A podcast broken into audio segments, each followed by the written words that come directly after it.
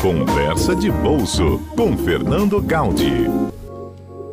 Gaudi, hoje a gente fala sobre os desafios, né, de quem sobreviveu ao ano de 2020 se manter fiel aqui neste ano de 2021. E põe desafio nisso, né? Ah, com certeza, né? Esse ano de 2020 provou todas as forças, é, principalmente aí dos, dos empreendedores, dos trabalhadores, né? Não só no Brasil quanto no mundo.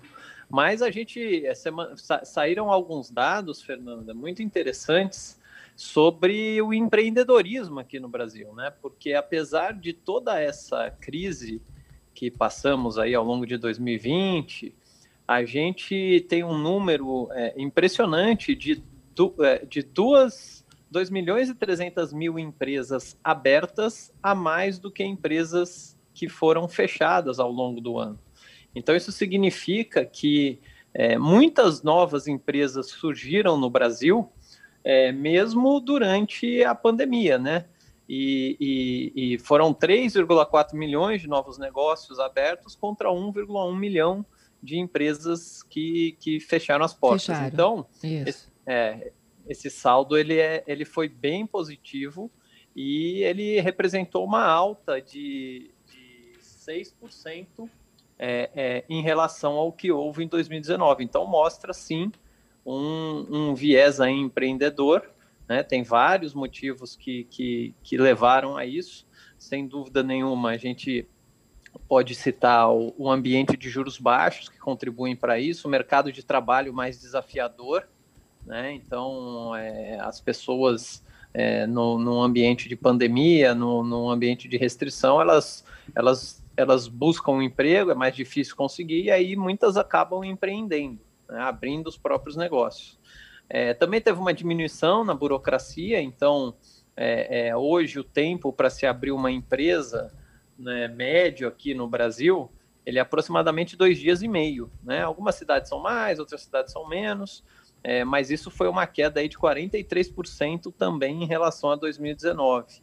E, e, e, inclusive existe um projeto que foi, foi começado aí no início desse ano, no, no início agora de 2021, para que as empresas possam ser abertas no Brasil no prazo de um dia, né? tudo virtualmente, por meio de um conceito chamado balcão único. É, e aí isso vai facilitar ainda mais a vida do empreendedor, Fernanda. Mas o ponto fim é o da burocracia, né? Diminuição da burocracia, né? Facilita muito.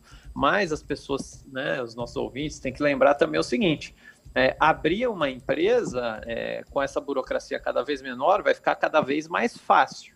Agora, é, prosperar com a empresa que é o grande é a grande dificuldade, né? Então, muitas pessoas às vezes estão abrindo novos negócios até mesmo por necessidade, né?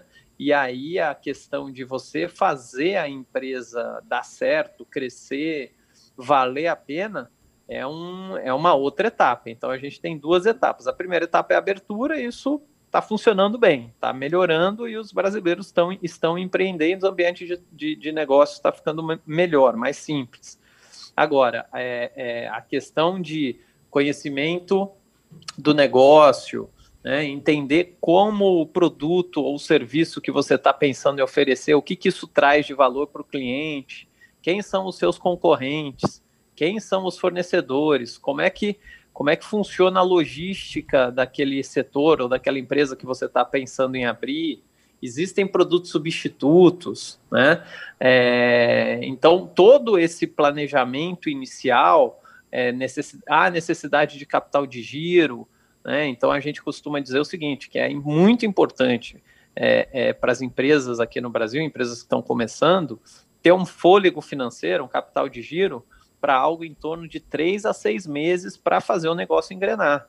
Né? Então, é, é, é, muito importante você ter esse, esse, é, esse colchão de liquidez, porque o capital no Brasil, apesar dos juros terem caído bastante, mas para você pegar dinheiro emprestado, ainda é acaba saindo muito caro, né? Então essa essa essa dinâmica até o negócio engrenar, ela tem que, ela tem que funcionar. Você tem que pagar o salário do, do, do, do seu funcionário, tem que pagar o fornecedor, tem que pagar o imposto, e muitas vezes você está vendendo para receber daqui a 30, 60, 90 dias. As vendas estão mais devagar. Então, nesse meio tempo, esse capital de giro é, é muito importante também. E além disso, ter assessoria jurídica, contábil, né, tributária. Por exemplo, que tipo de empresa abrir? Você vai abrir uma empresa, uma MEI, uma EIRELI, uma limitada, uma SA. Que tipo de tributação aderir? Tributação pelo simples, lucro presumido, lucro real. É, enfim, então são várias decisões que os empreendedores têm que tomar, que não são simples, é, e é importante buscar e fazer todo esse planejamento antes de abrir o negócio para que o negócio de fato consiga prosperar. Né? Então a gente tem no Brasil o Sebrae, que ajuda aí micro e pequenas empresas. Também hoje existem muitas incubadoras, aceleradoras, hubs de inovação, né, entre, outros, entre outras entidades aí para ajudar empresas em estágio inicial.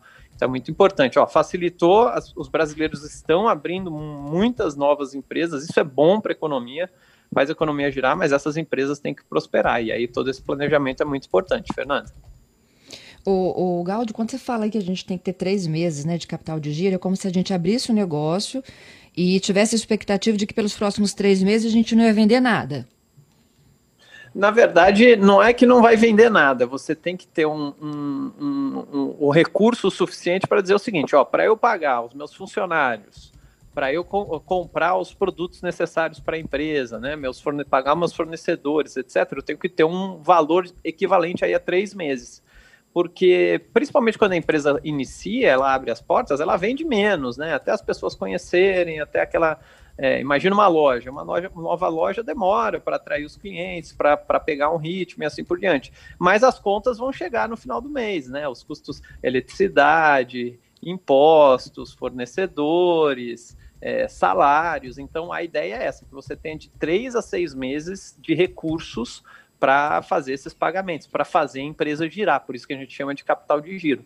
Tendo esse fôlego financeiro, isso ajuda muito, porque aí o, o, o, empreendedor, né, ele consegue pensar mais no negócio, não fica com a corda no pescoço é, é, logo no início do, do projeto, Fernando. Entendido.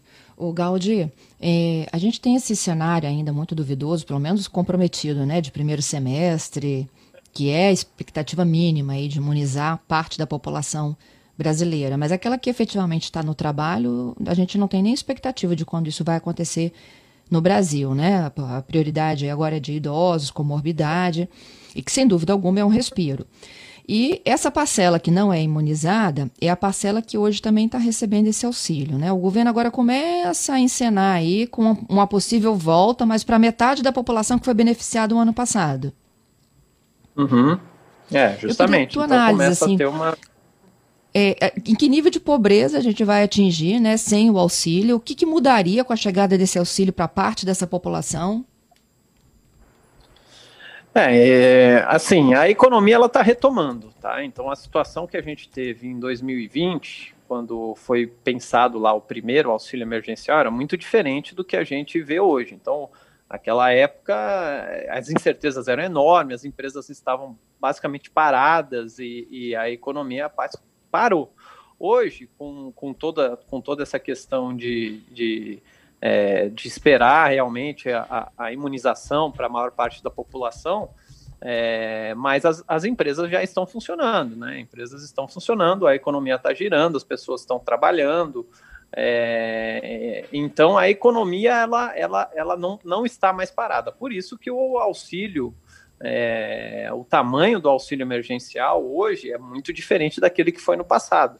E é justamente isso que está sendo estudado, né? Então a gente viu aí, o auxílio foi importante.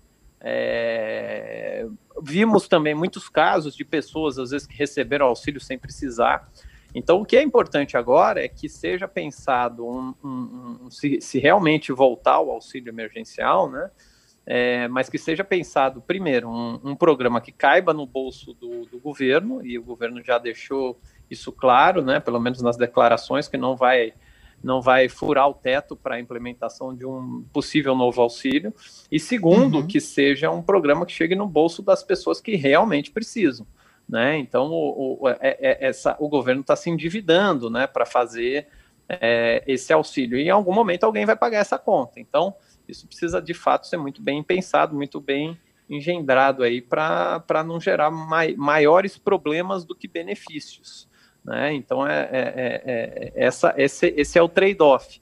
E é, é, é isso que está sendo discutido, né? Então tem uma discussão técnica, tem uma discussão política, enfim, a gente tem que esperar aí efetivamente para ver o que vai acontecer. Mas, é, sem dúvida nenhuma, um, um, eventual auxílio agora não poderia ser. O Brasil não tem capacidade de, de fazer um auxílio da mesma extensão que foi o primeiro. Né? Isso, isso, é, isso, isso seria muito ruim para o país.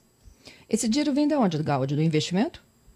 Não, esse dinheiro vem de dívidas, né? O, o, o Tesouro Nacional emite títulos, né? Ele vai se financia e é justamente isso. Você está tomando dívida hoje para e essa dívida vai ter que ser paga no futuro. Então, é, é, o déficit que foi gerado aí o ano passado é, foi financiado com emissão de dívida. Então, é, esse que é o ponto. Se você se endividar muito hoje, quem vai pagar essa conta são as gerações futuras né? E aí isso pode trazer um, um grande problema aí para o futuro do país. Então a gente tem que a gente tem que balancear muito bem o, o tamanho de, de tudo que aconte, de tudo que vai ser colocado aí como, como auxílio, se isso eventualmente voltar, né? Porque eu acho que ainda está em, tá em discussão. Entendido. Obrigada, viu, Gáudio? Boa sexta para você, hein? Boa sexta, Fernando. Um abraço a você e aos nossos ouvintes.